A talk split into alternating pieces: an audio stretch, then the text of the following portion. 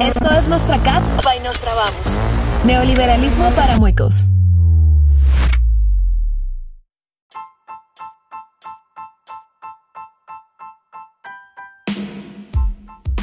Un saludo a los becos del mundo. Somos Lidia Dominante y nos trabamos. Y esto es la premiere en simultánea para todo el planeta del segundo capítulo del favorito de todos. Nostracast Neoliberalismo para Muecos. Hoy con dos invitados muy especiales que no necesitan presentación. El primero, el ñoño favorito de muchos, Tino Jaramillo, quien entre otras cosas nos deleita con su columna Economía para mi prima, que sale en El Espectador. Y además de él está el bebé Sebastián Nora, reconocido por su periodismo actualidad y deportivo en la cadena Blue Radio, quien pone a más de un mueco a dudar de su sexualidad. No olviden suscribirse y seguirnos en Twitter. Empezamos pues. Bueno, Martino, su merced qué anda, weón. Cuéntese a ver. ¿Quién es Martín Jaramillo? Bueno, pues eh, nada raro. Martín, pues es un tipo que... Es un joven alegre. un, joven alegre eh, que empezó pues a trabajar eh, hace unos años en Bogotá, en el sector privado siempre, nada relacionado como con lo que hago, siempre me, me, me preguntan como que, que, yo lo conozco a usted por una cosa, pero ¿cómo así que usted trabaja en otra? Y pues al final del día eso, eso empezó mamando gallo en Twitter, eh, con un poco de gente que, que en algunos casos fueron muy, que hoy en día son muy famosos, que, que eran en su momento igual o más gamines que ustedes, con eh, varias eh, centenas de, de, miles de seguidores. Y pues al final eh, empezamos a tener discusiones muy buenas y pues yo creo que de tanto lidiar y aprender y leer y medirse, hoy las discusiones son mil veces mejores y, y mucho más relevantes para el momento en el que estamos viviendo. Entonces, yo creo que es un, un, espacio muy bacano esa discusión que, que se ha armado en, Twitter y en, y en, otras, en otros lugares. Eh, y seguramente por, sobre todo por eso y por tal vez mis columnas en espectadores que me conoce, eh, la mayoría de gente que podría escuchar esto. Tremendo, weón, tremendo. Gracias por aceptar la invitación. Y el bebé Nora, Nostra, Lidio, un, gusto, un gusto estar acá. Eh, bueno, Sebastián Nora es, eh, como, como muchos saben, un periodista de Blue Radio que lleva ahí seis años eh, en, Blue y que tengo la rareza pues, de, estar en el periodismo de actualidad, en el político, pero también en, el deportivo, que yo también le jalo mucho al, periodismo de deportes. y que por cosas del azar terminé en el periodismo. Realmente fue un golpe del azar, no, no, no lo proyecté así, pero acá estoy. Y en el cuento del liberalismo, de adherir al pensamiento liberal, esto fue hace por ahí cuatro, cuatro años y medio. Yo era un buen socialdemócrata, como casi todos en la universidad. Me too. Y, y, bueno, pues, terminé ah, chocando con alguna lectura, de una lectura me llevó a la otra, después a un video, con otro video, leyéndolos a ustedes además y, y, terminé pues eh, compartiendo, por supuesto, no todo el recetario, si es que tal cosa existe, pero sí gran parte del pensamiento liberal. Oiga, Nora, una pregunta fuera de contexto, ¿soltero o qué? Porque tengo mucha gente que me ha preguntado, weón. Mujeres y hombres están enloquecidos, e, Estamos, estamos hace tiempo en el mercado de lo desechable, sí, en el mercado de lo, reutilizable. Muy bien, muy bien, muy bien. hiciste en el mercado negro, hermano. Nos hemos formalizado. Ok. No, eso no. No hay contra quién. Bueno, señores, yo les quiero poner la primera pregunta del día y que me la sugirió Tino, que lo tocamos brevemente en el podcast anterior. Y es que con Lidio sí hemos detectado o identificado que ese discurso libertario es muy pesado, muy académico, es muy cansón, la gente no lo entiende, cree que son una mano de loquitos ahí hablando cosas de teoría por allá elevada. Pero bueno, finalmente creo que hay un, gran espacio para, para atraer gente, eh, para soltar pildoritas y sobre todo para ser amigos un poco menos académico. Entonces ahí salen cuentas como la de Lidio, salen cuentas como la de Nostrabamos, que han empezado a dejar como un granito de arena. Exacto, un pequeño un granito de arena, un, pequeño eco. ¿Ustedes qué opinan de eso, Martín? Bueno, pues eh, es una cosa muy, muy interesante. Eh, diría uno que para una idea de ser petrista o de ser uribista, eh, es relativamente fácil, pues es repetir lo que alguien dice. Eh, el liberalismo, lo mínimo, pues es haber leído a alguien que probablemente no se lo van a poner uno ni en la universidad ni en el colegio. Y, yo creo que eso ha llevado a que, a que tal vez alguna parte del liberalismo sea eh, más bien académico, ¿no? Por lo menos las, las figuras iniciales que, uno conocería de esto, o por lo menos con las que yo me, me, conocí.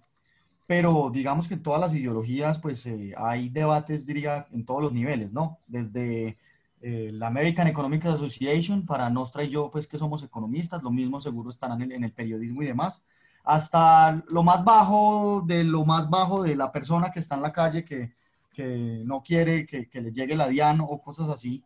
Hasta el mueco. Y exactamente, el mueco. Eh, entonces, pues yo, yo, a mí sí me parece esa cosa muy interesante, porque, porque el populismo libertario, que creo que lo hablábamos alguna vez por ahí en Twitter, eh, antes, antes había sido muy malo. Pues eh, lo, dijo Lidio incluso, que es, pues, podría decir uno, el, el, el, gamín más interesante pues, de la conversación. Oiga, qué buena descripción, qué buena. Venga, sí, hermano, gracias por lo que me corresponde. Pero, pero, a mí eso me parece muy bacano, porque, porque Lidio siendo Gamini todo la otra vez, y, me corregirá, de pronto me lo soñé, pero, pero puso que algo así como, venga, es que eh, para ser liberal hay que leer un poco de, de, autores anglo y cosas difíciles, y ustedes lo único que hacen es insultar. Entonces, pues a, mí sí me ha parecido, eh, es chistoso, es populista y, pega mucho, pues por algo han tenido ustedes dos más éxito pues que, que yo o que, o que el resto. Eh, difundiendo estas ideas y es pasar de, del populismo, eh, agresivo, como lo he percibido yo, a pasar a un populismo muy bacano. Eh, a mí los tweets de, de, de de cuando pone que, que, que, no, que la plata es para regalárselo a tuiteros cercanos a la alcaldía, pues me parece muy chistoso y es real, pues eso, de, ahí no va a salir una reforma constitucional hiper mega liberal, pero, pero, pero ilustra muy bien lo que nos molesta a nosotros. Tal vez que que antes de pedir gasto público, así como una empresa antes de pedir más ingresos, lo primero que tiene que hacer es, generar valores. Venga cómo eh, nos apretamos, venga a ver cómo dejamos de, dar subsidios a grupos de interés, a pensiones altas y demás, antes de usted venir a decir que necesitamos, en plena recesión económica, aumentar 20 billones de pesos el recaudo. Entonces, eh, esa transición al, al, populismo libertario, eh, voy a decir que me parece interesante. No sé ustedes cómo la vean que dice Nora, que está en el mundo del periodismo, que se tiene que enfrentar con esto, yo creo que a diario, ¿no? Sí, sí, digamos que eh, yo lo que veo es que en las tres arenas donde un país o una sociedad, digamos, difunde las ideas que son eh, los medios de comunicación, la política y la academia, pues claramente el liberalismo es absolutamente minoritario, por no decir inexistente, por ejemplo, en la política. Y creo que, digamos que alguna tarea si hay que hacer o se debe hacer es llegar a la discusión, que todavía el liberalismo no está en la discusión. Esa es la realidad. Que el día de mañana un programa con el que yo participo, un programa de semana o un medio independiente, si quieren invitar a tres, cuatro invitados, pues digan, no, vamos a invitar a, un tipo conservador, vamos a invitar a uno de la Colombia Humana y, ¿por qué no un liberal? Eh, y eso hoy no existe. Y, digamos que eso no existe en Nostra eh, porque yo creo que a pesar de lo que nosotros pensamos que los cambios sociales tienen que ser de abajo hacia arriba, si hay una revolución liberal en Colombia tiene que ser de arriba hacia abajo, que haya liberales eh, notables, que, que, sea como Lidio, que sean de chancleta también, pero que también sean versátiles y vayan a un auditorio y encanten a la gente y puedan divulgar cosas. Eh, porque, y esto no sucede por varias razones. Uno, yo creo que porque no es un grupo de ideas o de personas que está cohesionada. Y dos, porque hay cierto pudor. Uno, si ustedes, todos estaremos de acuerdo en que hace 30, 40 años las ideas liberales están muy estigmatizadas y unidas como a, lo, a la envidia, a la codicia, a, defender al rico. hay muchas personas que en público les da, les da eh, temor eh, hablar de esas cosas, decir que el salario mínimo afecta a la mitad de la población, decir que la prima no es un derecho, sino la prima es parte del salario bruto del trabajador. Cosas elementales que no hay que ser un economista para entenderlas, pero que a la gente le da pena decirlas en público. Y usted se cruza con alguno de los funcionarios o con gente en un cóctel, en una reunión, y el tipo las piensa, pero no son capaces de decirlas. Entonces yo creo que aquella persona, sea a ti, no sea usted o yo, que quieran de alguna manera adherir y difundir algunas de estas ideas, pues tienen que eh, romper ese miedo y hablar en un micrófono, en un auditorio de cosas así y llamarlas por su nombre. Creo que eso es fundamental. Bueno, entonces ahí sí le pido a Lidio que me defina liberalismo en una frase para muecos. ¿Qué es esa vaina? ¿Qué se entiende por liberalismo? Porque cuando uno habla de otros temas, lo entienden fácil. ¿Qué se puede imaginar alguien, un mueco, que es el liberalismo, Lidio? Ah, pero es que usted también me la pone dura. Pero usted ya lo definió, weón, ¿no? No me sabe con maricadas, weón. Lo que pasa es que estas vainas de definir son complicadas porque porque es que por cada término vos vas a encontrar 10.000 libros. O sea, por populismo vas a encontrar 500 autores que te definen de forma diferente qué es populismo. El liberalismo, pues sí, o sea, es que imagínese, la palabra liberal por lo menos es española, es de origen español, porque en, en, inglés no, o sea, el, el, vocablo liberal no existe, es freedom, es free, todo pues viene como de esa raíz. Liberal, eso se lo inventaron creo que en el siglo XIX, en esas peleas de los masones contra la iglesia y guerras carlistas, todas las vainas. Entonces, ¿qué pasa? Todo el mundo ha prostituido el término, hermano. Es que eso es muy jodido porque, ¿qué pasa? Eh, la izquierda, pues de alguna manera también habla de libertad, que, porque para ellos libertad es que uno, uno puede acceder como a las mismas cosas de, de o sea, que todos tengamos como el mismo, el mismo acceso a, a bienes y servicios y derechos, entonces eso es libertad positiva, bueno, para no ponerme aquí pues muy teórico. Entonces es muy complicado, hermano, porque es que todo el mundo entiende una cosa distinta. Entonces, yo, no, yo no sabría realmente, se me, me, parece un poco pedante pues venir a decir qué es liberalismo así, porque ya no sería liberalismo, porque eso es lo bacano, de alguna manera, que no hay un recetario. O sea, hay unas ideas que son comunes, denominadores, pero es que al momento en que se defina algo así con un corset, ya, Venga, eh, yo voy a interceder en nombre eh, de, los no representados. Eh, el mueco quedó más enredado que un berraco. Pues pucha, ese man sale de aquí a comprarse un bareto porque no le entendió nada. Sí, sí, sí, es que es el problema cuando nos metemos en, en teoría, que que no hay forma de salir. O sea, ya uno se mete en teoría y quedó embalado. Y nadie le va a entender un carajo a uno. Entonces, es que ni siquiera hay que hablar de liberalismo, pensaría yo. Hay que hablar como ideas concretas, como porque X o Y vaina nos jode a todos. Porque ya de por sí hablar en términos no salí, o sea, ya, ya entramos perdiendo. Pues. Pero venga, Lidio, hay, hay, una cosa que yo quiero agarrar de lo que usted dijo, y es que el Partido Liberal tiene secuestrada esa palabra hace, más de un siglo. Y es que ese es un problema muy grande porque, porque digamos que hacer popular o atractivo la palabra libertario me parece berraco, es difícil. Eh, y, y, el Partido Liberal pues tiene secuestrada esa palabra hace mucho cuando dejó de ser liberal, que fue hace mucho tiempo. Entonces yo creo que quizá puede ser interesante uno meterse por ahí a veces, eh, decirle a estos caballeros, a Velasco, eh, a Gaviria y a, todos estos caballeros, decirles, hombre, es que lo que ustedes piensan no tiene nada que ver con el origen del partido que ustedes fundaron hace, hace 140 años. Y, y es, yo creo que por ahí es más fácil dejarlos en ridículo o, o, hacerlos notar en su, en su incoherencia que quizás hacer, hacer atractivo eh, la palabra libertario, me parece a mí. Sí, totalmente. El tema es que, a ver, si digamos el partido, el partido liberal más que socialista, sería pues socialdemócrata. Porque pues ellos tampoco les gusta el, comunismo, ellos son socialdemócratas, creen en el Estado benefactor, toda esa cosa. El tema es que ellos tampoco están haciendo nada raro, es que la verdad es que aquí eh, eh, eh, la, la, fauna y flora tampoco es que, es que se estén inventando nada raro, ellos adhieren a cosas que se hacen en otras partes. Entonces, por decir, el uribismo copia a la izquierda cristiana europea, que aquí creen que eso es derecha, eso es pura social, que, social cristianos alemanes, pues es una cosa así hipersubsidiaria.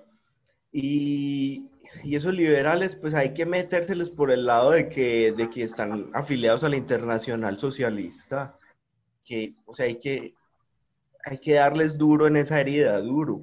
Hay que darles duro de que eso no, ¿cómo van a, cómo estar, van a estar afiliados a, la Internacional Socialista y van a hablar de, de libertad? O el mismo nombre, mantener ese nombre. De acuerdo, yo creo que hay muchas, ideas eh, muy liberales eh, que, que, nunca se han catalogado así. Eh, algunas las ha tenido curiosamente la izquierda y las otras la derecha, pero, pero lo que yo iba a decir ahora es que yo creo que, que, los, que los liberales en Colombia tenemos, si se quiere, una, una tarea un poco más fácil que los gringos. Por ejemplo, aquí en Colombia, el Partido Liberal, claro, quiere eh, prohibir la, la que, que, se importe ropa, quieren ponerle un arancel a las confecciones encima del que ya hay. Eh, ellos, por supuesto, eh, compran la ropa en Miami y, seguramente pues no, no, no, se verán afectados, pero pues la ropa en Colombia sí, según Fenalco, aumenta el precio un 25%. El Centro Democrático quiso y lo lograron, ponerle aranceles a los tapabocas, hágame el favor. Eh, entonces uno aquí pues es, muy fácil cuando todos los grupos, todos los partidos políticos están a la merced de quien los financia, eso no es ningún secreto, eso son cuentas claras. Eh, y el liberalismo debería ser súper popular ahí. Es que ¿quién está de acuerdo con grabar los tapabocas? Si fuera eso, que lo haga el uribismo. Eh, ¿Quién está de acuerdo con, con encarecer la ropa? claro, la producción nacional y no sé qué, pero ese discurso es relativamente fácil de hacerlo. en Estados Unidos yo creo que esos pasos ya lo dieron. Por ejemplo, hay una, una situación que me parece muy bacana, que aquí sería bueno algún día verlo, y es que en algún momento Ron Paul y, y Bernie Sanders eh, tuvieron un proyecto juntos en contra del, del, corporativismo, del capitalismo de amigotes, de, de, sí, del poder económico eh, queriéndose hacer de una tajada más grande de, esa cuota, de ese fortín eh, estatal, de esa plata. Y aquí no, aquí todos vemos que todos los, que todos los políticos y todos los partidos están detrás de la misma tajada. Y venga, ¿quién está a favor de, de, manejar bien los recursos, de que la gente pueda comprar, como decía Nostrabasmus, eh, una chocolate importada, vestirse sin, sin, que le claven la mitad del, del, precio en aranceles y vainas? Sí, total. Yo alguna vez incluso puse un trino que creo que todos los tres le dieron like. Y es, mire, la gente quiere cosas muy básicas la gente quiere comida barata, la gente quiere ropa barata y si acaso meterse en una piscina un par de veces al año. Más allá de eso, la gente no está pensando en nada de lo que los políticos sí le están ofreciendo. Estás escuchando Cast by Nostra Vamos. Hay, hay, hay, un tema, hay algo muy interesante que ustedes tocaron en, el primer capítulo, que es eso de, de, machacar temas, ¿no? Como de identificar, me llamó mucho la atención eso, de coger dos, tres temas y machacarlos. Yo, yo con la dolarización no estaba tan de acuerdo. Me parece es que, eh, es, y además sobre todo por, por, la coyuntura, el tema del mercado laboral y el tema de la legalización de las drogas, están cogiendo, y, esto yo pues trabajando en medio lo, lo detecto en todos los sectores, en, en, en los medios, en, en, la política, que son dos temas que están tomando una temperatura de favorabilidad que nunca habían tenido. Y yo creo que hay que, son dos temas claves. Ya hay proyectos como los de Iván Marulanda y los de Reyes Curi hablando de legalización de cocaína, algo que era impensable hace unos años. Eh, sabemos todos que los datos del mercado laboral no dan más. Este país ya estalló, eh, eh, digamos, la, informalidad y, y, la, y el desempleo pues tienen en la miseria a más de la mitad del país. Y yo creo que se está cuajando un ambiente de opinión en el que se va a tener que flexibilizar el mercado laboral. Y ahí es un, un buen momento para como para meter el cuchillo a ese tipo de cosas, a romper el salario mínimo, hablar de salario mínimo por regiones. Eh, creo que son dos temas más prioritarios que, que la dolarización. ¿Qué opina Martín? ¿Cuáles serían los tres temas de Martín? Pues pucha, yo no sé, no, no, sabría decirlo. Es que de verdad que yo cada que me meto en un tema eh, me da pavor. Saca un paper. Martín siempre tiene un paper debajo de la mano. Un hombre muy estudiado, muy estudiado. lo, que yo decía es que, entre, uno puede escoger un por al azar. Yo escogí el sector lechero la semana pasada y, eso está vuelto un caos. Esta semana estoy viendo el sector de, del combustible y los fondos de estabilización. Y, o sea, todo es un caos. Eh, hace, hace unos meses eh, estaba pensando en poner un autocine en Manizales y no, no, se imaginan lo que me mandó mi cultura, ni siquiera hablar de mi salud por toda esta de, dictadura eh, que en la que terminamos pues con la, con la salubridad. Eh, pero, pero pues así básico, ¿yo qué creo? Yo creo que el tema de las drogas nos condena al, al, subdesarrollo, esa renta eh, infinita para los, carteles y carteles de la droga es muy difícil de dar. Eso pues eh, abrir, digamos que legalizar unilateralmente la droga no sé si sea la mejor idea, aunque Colombia efectivamente debería estar lidiando ese debate. Nadie en el mundo ha puesto más muertos y ha gastado más plata en comparación de su puesto como, como Colombia. Eso, eso no tiene sentido. Eh, el de las drogas sería uno, el segundo sería el mercado laboral.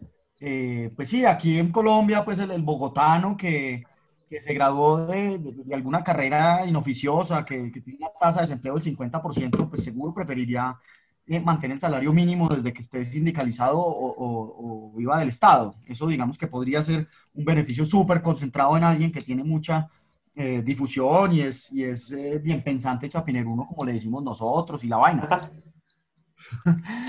Pero vaya, no sé, en el Chocó, donde el único, esa idea se la escuché a Nostrabasmus, vaya, cójase a, a, un pueblo, puede ser de Caldas, puede ser de Antioquia, un pueblo de ingresos bajos, eh, allá las, mejo las mejores personas, lo mejor que tiene el pueblo, pues va a los mejores cargos, y esos cargos son cargos estatales inflados de la capital, por unos salarios que no tienen sentido en ese momento. Entonces uno no solamente eh, termina chupándose toda la gente buena a, a la burocracia, eh, sino que también termina por eliminar el empleo formal en áreas donde la productividad es baja. A esa gente le importa cinco lo que negocian las centrales obreras. Esa gente quiere es que de pronto llegue una empresa a ver si los formalizan.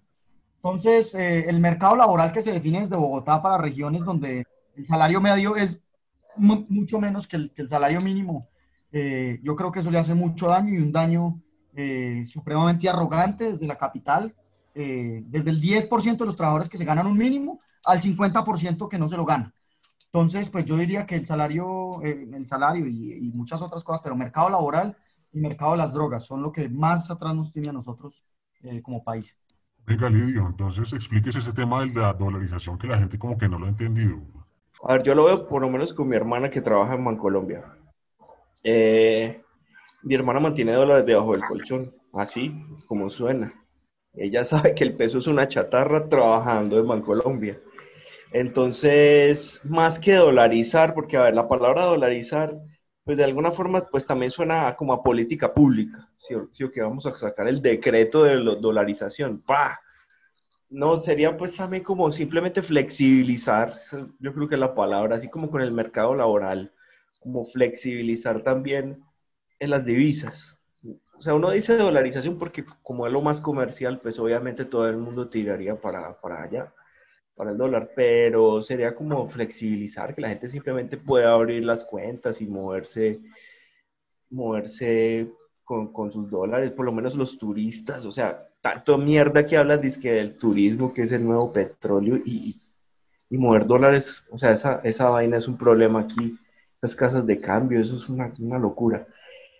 Entonces yo creería que la palabra clave sería así, flexibilizar, igual con el mercado laboral, que no lo había tenido en cuenta, pero eh, Cevitas tiene toda la razón.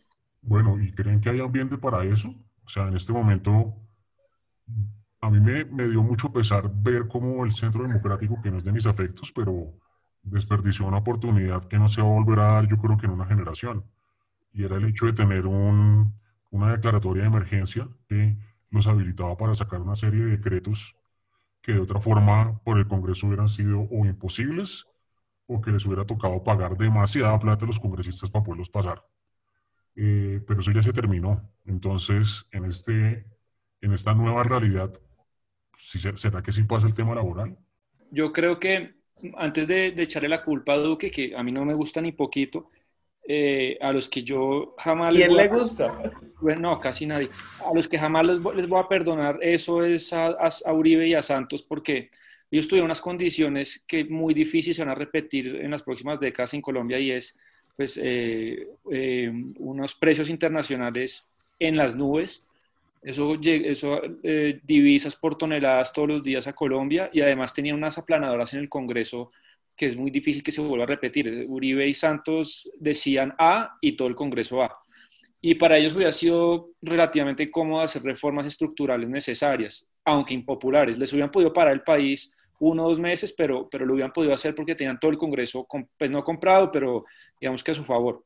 Eh, Duque es un presidente muy débil, eh, incluso su misma bancada es crítico con él, eh, los más extremistas no lo quieren porque no es tan uribista y ya, por ejemplo, Gabriel Santos también lo, lo, critica en público. Entonces, si yo tengo alguna confianza en que se va a una reforma buena o al menos tímida del mercado laboral, es porque el estallido social es incontenible. Es que, yo, yo, lo he comentado en Twitter, pero, pero es que se nos está olvidando que esta crisis, que es catastrófica, pero tiene un colchoncito eh, digamos que eh, todos estos subsidios, esas transferencias monetarias que está usando el gobierno, la deuda que está emitiendo, eso le da un respirito, pero eso se acaba. Si no hay reformas y cuando se acaba ese colchón, el estallido social es, es, es tremendo y eso no aguanta y yo creo que va a obligar a los políticos, quieran o no, a meterle cuchillo en el mercado laboral. ¿Qué opina Martín? Pucha, eh, no sé, he querido escribir sobre eso. Hay, hay dos vías contradictorias eh, que uno puede tomar y yo no sé cuál posición tomar en este momento. Una es, venga, yo, yo, yo siempre he suscrito a esa, a esa visión, eh, casi siempre, venga, esto es gradual. Por ejemplo, en el tema de la dolarización, eh, yo creo que nunca en la vida he dicho que debamos dolarizar.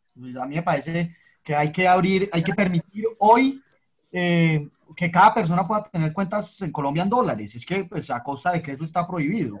Claro, el gobierno, bueno, el Estado perdería control, algo de control sobre la política monetaria, eh, pero pues yo no creo que eso sea necesariamente malo. Yo creo que es un paso que hay que dar. Avanzamos, nos quedamos con el 90% de los beneficios y el 5% de los costos, porque no es tan fácil oponerse a permitir apertura de las cuentas, a usted cambiar todos los billetes. Puede que al final eso sea, no sé. Pero, pero entonces yo me debato casi siempre entre lo gradual y lo total. Entonces, venga, ¿será que este es el momento de, definitivamente aprovechando la pandemia, los poderes, pucha, que tenemos el desempleo en el 20% y, y, si se tiene en cuenta, pues los que ya ni están buscando trabajo estamos en el 30%, pues venga, hay que hacer una reforma laboral, tributaria y fiscal y pensional, ¿no?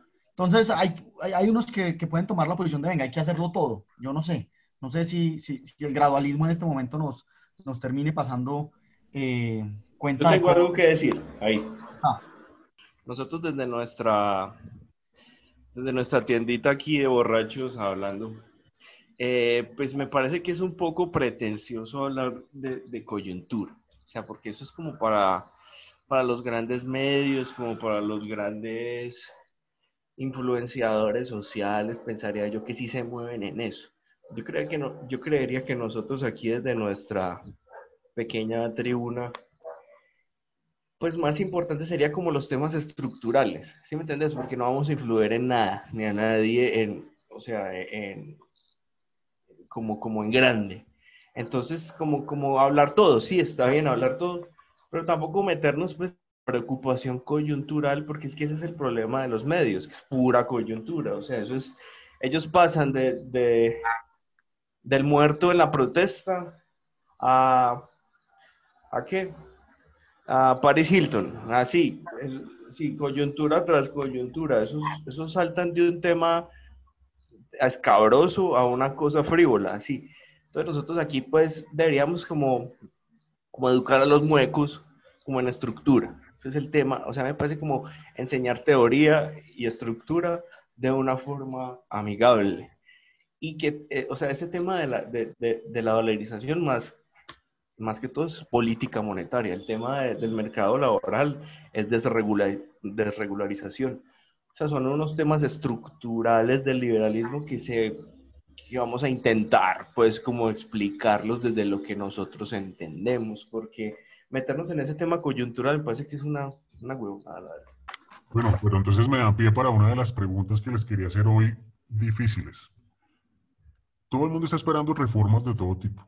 Y no solamente esperando, sino que las estamos necesitando. No obstante, el proceso político es tan complejo, nadie lo entiende, es totalmente plagado de intereses privados, públicos, corrupción de todo tipo. Entonces, pues la gente está cansada, está mamados de que no se logre hacer nunca nada y que los cambios siempre sean cosméticos. Y eso implica, cuando uno está a puertas a a elecciones cosas como las que pasaron en Estados Unidos con Trump, que finalmente lo que la gente decía, los que no apoyaban a Trump era la elección de Trump fue una, una pistola que le hicieron a, todo el establecimiento. Algo muy parecido también con Bolsonaro. Y por no hablar de cosas que están pasando en Europa. Eh, entonces, e, este clima de, mejor dicho, el gradualismo, finalmente termina por exasperar a la gente y se termina botando a los brazos de los, entre comillas, hombres fuertes. Y nosotros estamos a dos años de una elección con una crisis económica que no se ha visto en décadas eh, y es realmente un riesgo inminente, un riesgo inminente de caer en los brazos de un Petro o caer en los brazos de quien sabe quién más pueda, pueda aparecer en el panorama. Entonces, la pregunta es, ¿solamente a través de un régimen autoritario se pueden hacer hoy en día reformas de ese calibre? ¿O nos apegamos al gradualismo? ¿Qué dice Nora?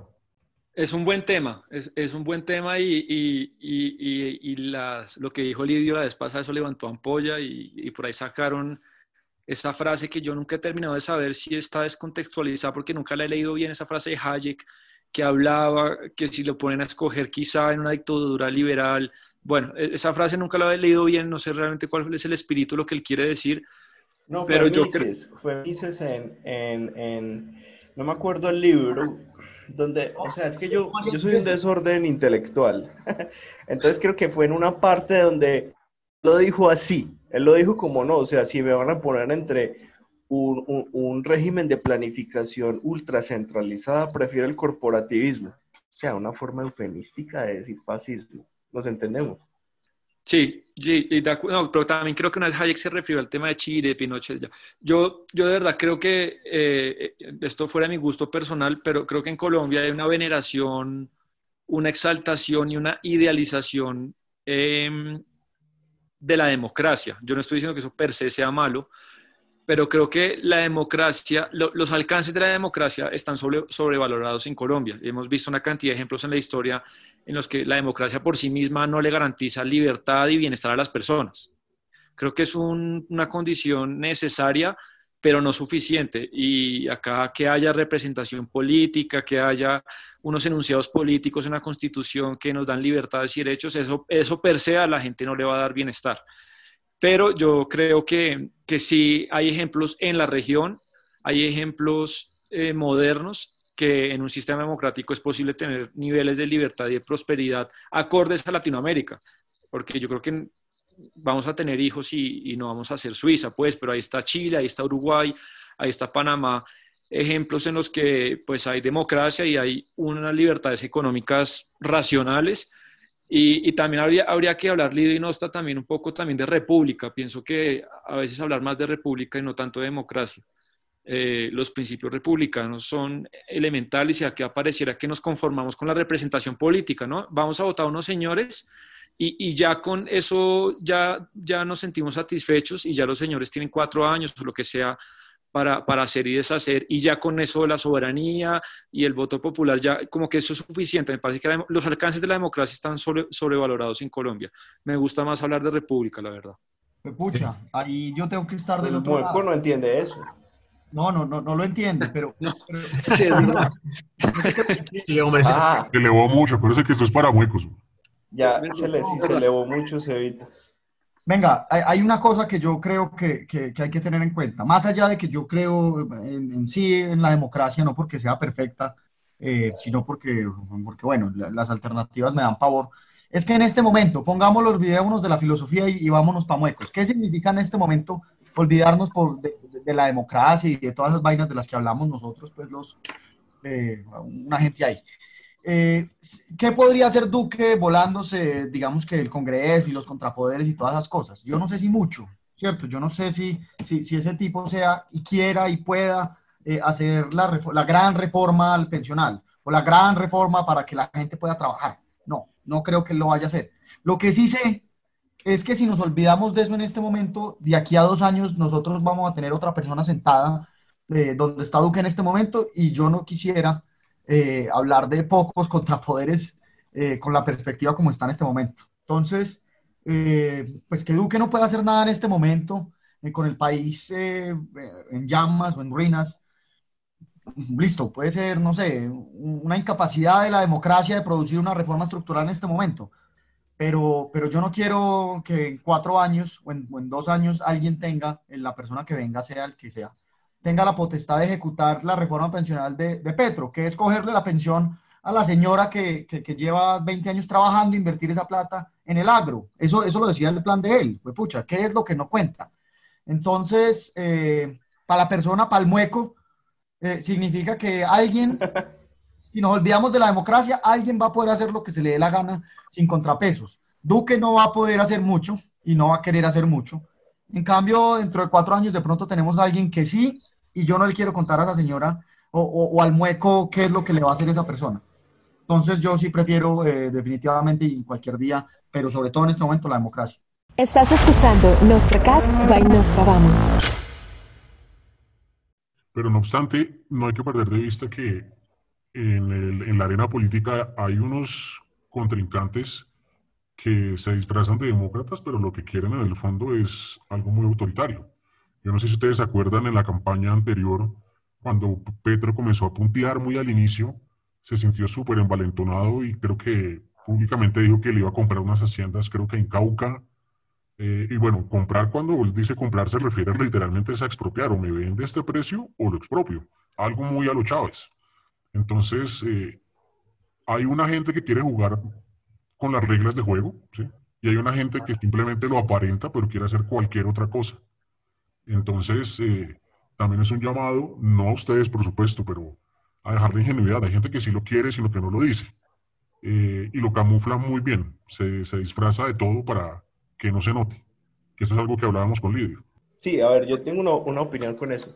El tema es que, eh, o sea, hablar de populismo teóricamente es un desperdicio. O sea, hay que hablar en, en, el, en el sentido práctico de lo que hace la gente, que los políticos, que es capitalizar el descontento. ¿sí? Entonces, o sea, eh, la gente no, no cree en nada, ni en nada. La gente en ese momento está en un momento de... Pues yo creo que nunca, la verdad. O sea, aquí nadie ha creído que el Congreso sirva para una mierda, pues la verdad. Eso solo son cinco columnistas de semana eh, y ocho huevones ahí de... de, de, de, quién? Ah, los, los, los alumnos de, del maestro Primi. Bueno, esos son como esos son unos gomelitos ahí todos teóricos en Bogotá que, que, hablan entre ellos y se escuchan entre ellos y se, se soban el pipí entre ellos, pero más nada. La gente la verdad no cree que el Congreso sirva para nada, la verdad. ¿Y qué pasa? Y, y es que en Latinoamérica se han hecho encuestas, se han hecho encuestas de, o sea, la gente pone el grito en el cielo, pues por lo menos aquí que estamos hablando con gente que ya era un ministro, que estuvo Reisberg, que estuvo el pelado este eh, Javier.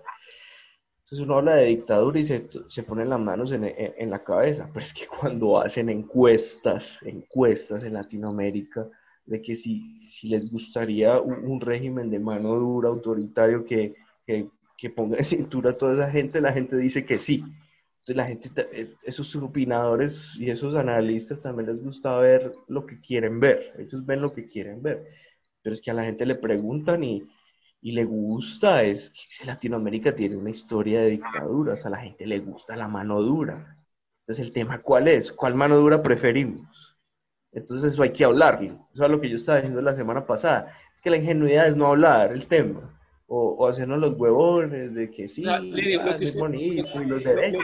lo que usted está diciendo es no eh, una exaltación de la dictadura, sino si me ponen a escoger una dictadura Claro, chavista tema. o una dictadura liber o, una- o un Pinochet, usted se va por Pinochet. Ese, ese- es el dilema. A ver, es que si todo, todo lo piensan, pero es que no queda sexy decirlo. Es decir, si me entiende lo que yo quiero decir. O sea, a la gente le gusta quedar bien siempre con todo el mundo y hacer amiguitos. Y, y- quedar bien con el vecino, con el jefe, con, las, con, la, con la amiga de la esposa, todo.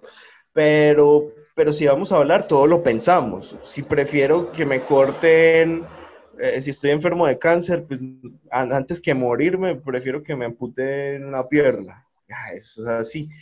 Entonces, ¿qué pasa? Yo creo que el, el, el tema que nosotros podríamos aportar, o sea, que lo que nosotros podemos aquí, podemos a- a aportar desde esto que estamos haciendo, es como que unas ideas se empiezan a entender y sobre todo derrumbar mitos y muchos mitos de lo que son las políticas públicas, que eso es una mentira. Políticas públicas, los representantes, los políticos no representan a nadie, sino a ellos mismos.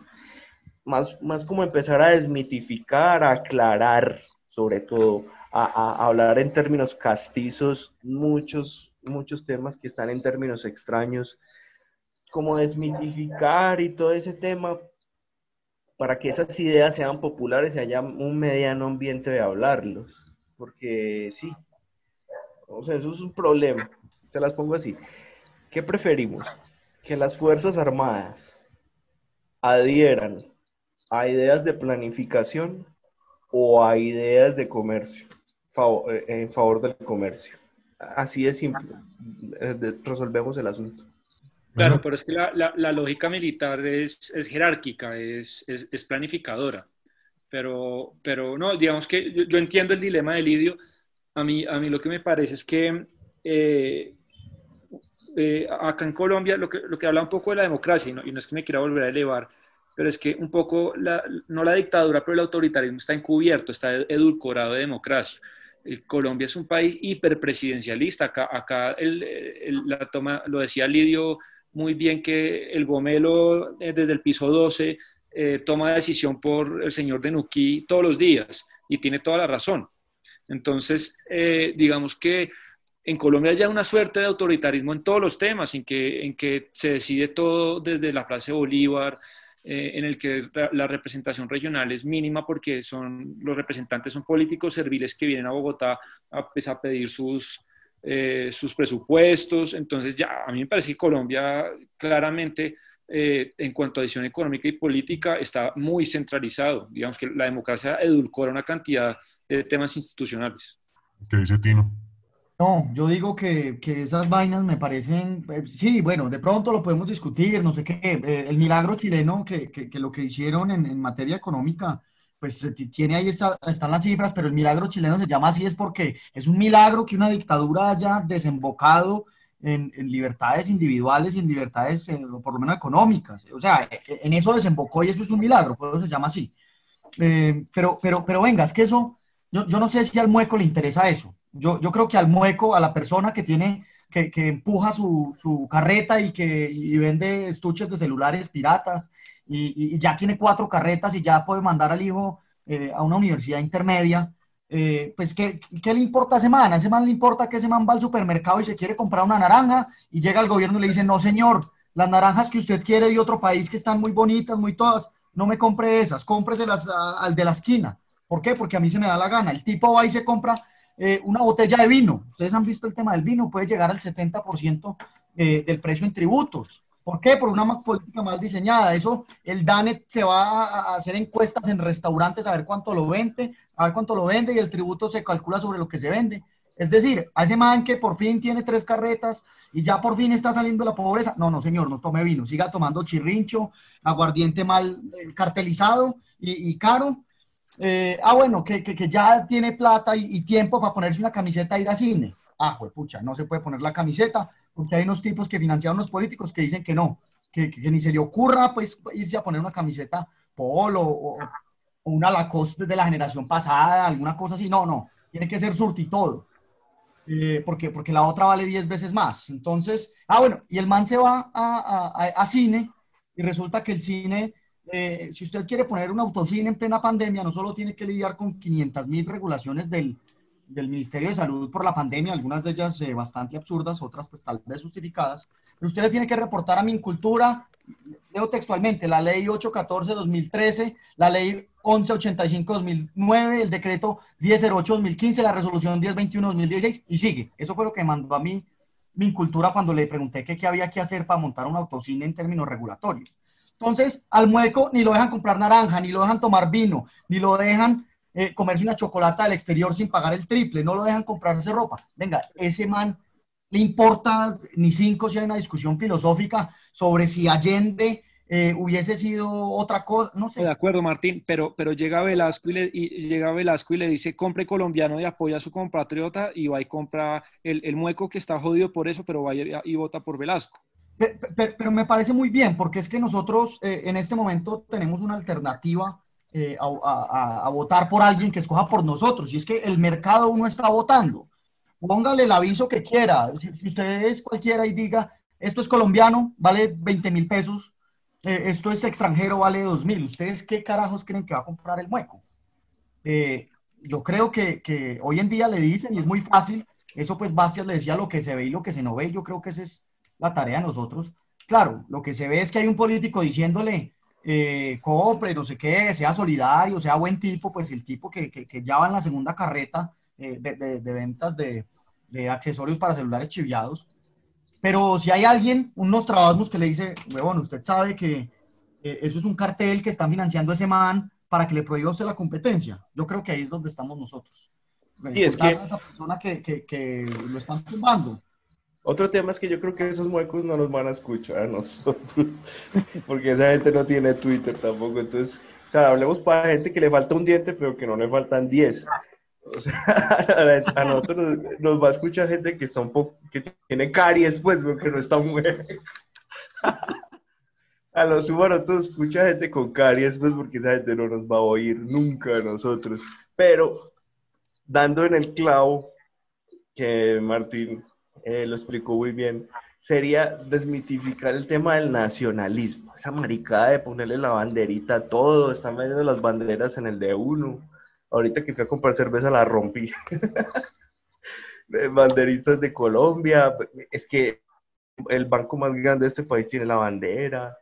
Entonces, y todo lo nuestro, lo nuestro, el orgullo patrio, toda esa mierda. Entonces, cada que gana la selección, los carteles se pegan en el, en el himno nacional salen todos los monopolios. Ahí está el monopolio del banano, el monopolio del café, el, ahí están todos. De los tapabocas. Entonces creo, sí, puta, aquí por toda mano una cámara, una federación. Entonces, para, para desmetificar eso y, y, y, el tema que a mí me interesa, que creo donde podemos, es como la estructura, porque a nosotros va a escuchar gente de una educación media.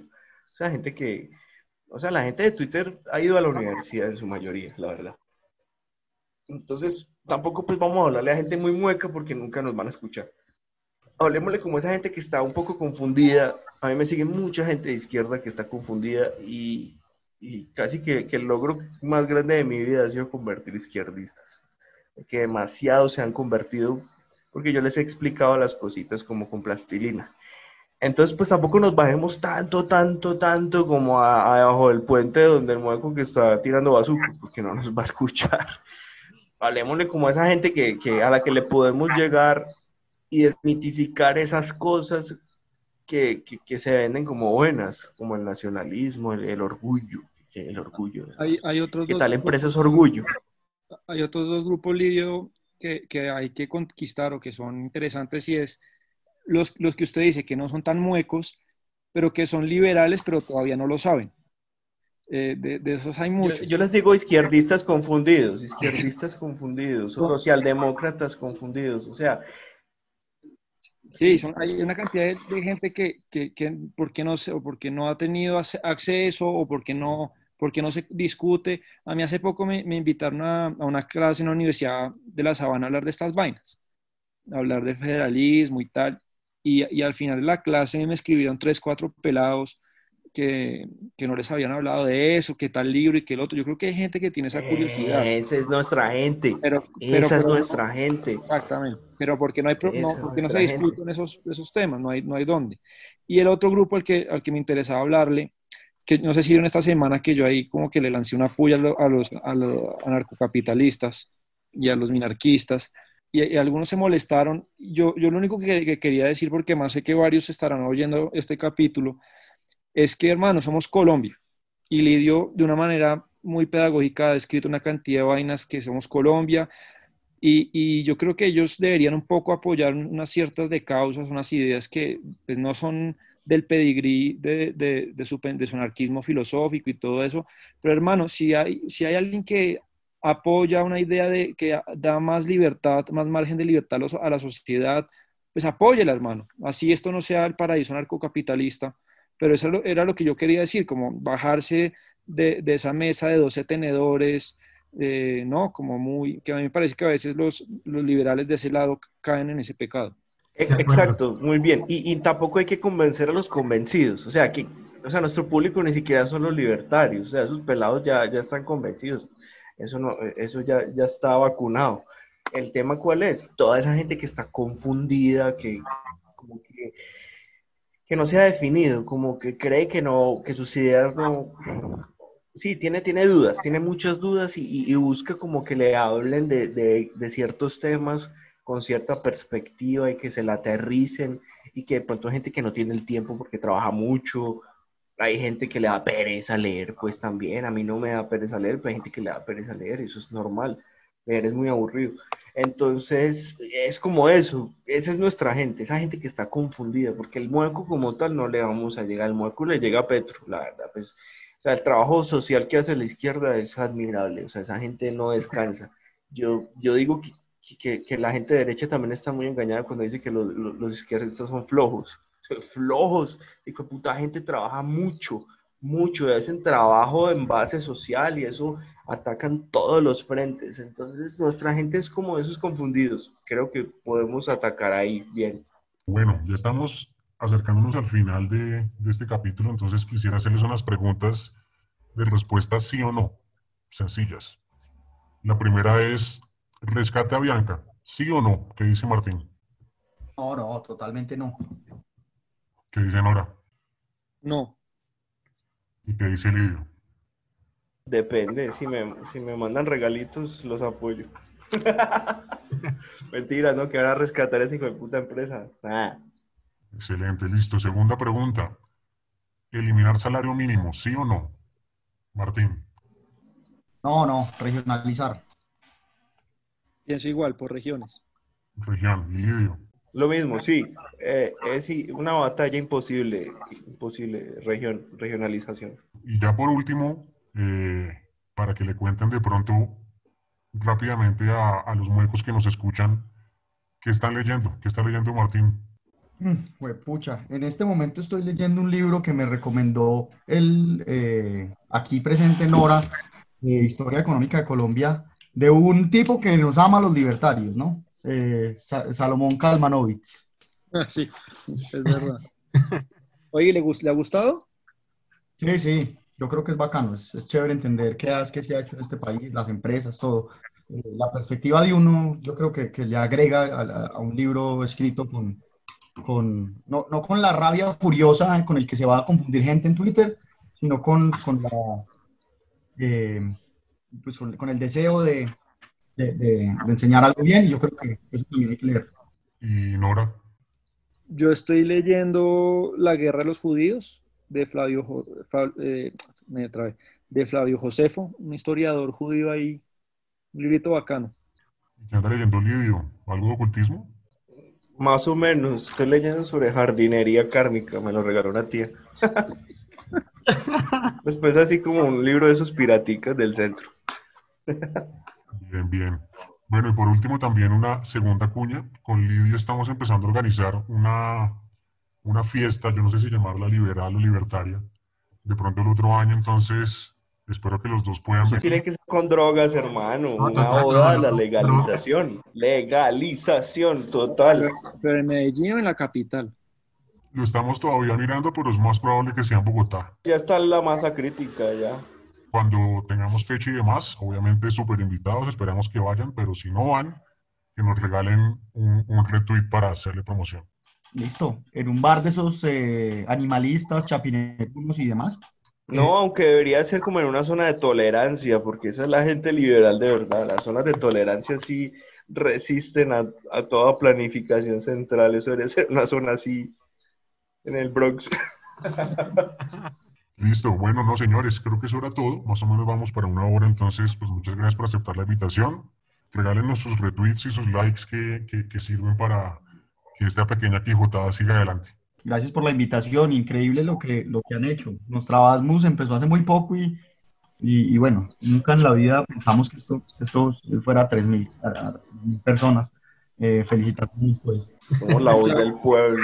Muchas gracias, Nostra. Y, y Lidio, bacano lo que están haciendo. Y así un último mensaje que pues, lo dije al principio, pero me gustaría repetirlo, es que que dejen la pena o, se quiten muchos el, como, ¿no? Como, sí, como la pena hablar de estos temas porque yo sé que uno le dicen facho y uno le dicen eh, que odia a los pobres y uno se gana enemistades. Eso a mí trabajando en medios me pasa. Pero hay que quitarse esa, esa pendejada y, y hablar las vainas como son. Total, para eso es este, este podcast. La idea es hablar todos los temas en el lenguaje sencillo y yo me imagino que ustedes dos lo han sentido también, porque en la medida en que uno va creciendo en audiencia, se va ganando más haters, que es lo que hablábamos con Lidio. Eh, pero así hay que dejar de pararle bolas. Finalmente, a los que no les gusta, nunca les va a gustar y punto. No por eso uno tiene que dejar de hacer las cosas. Esto fue Nostracast by Nostra Vamos. Suscríbete y síguenos en Twitter como Nostra Vamos 69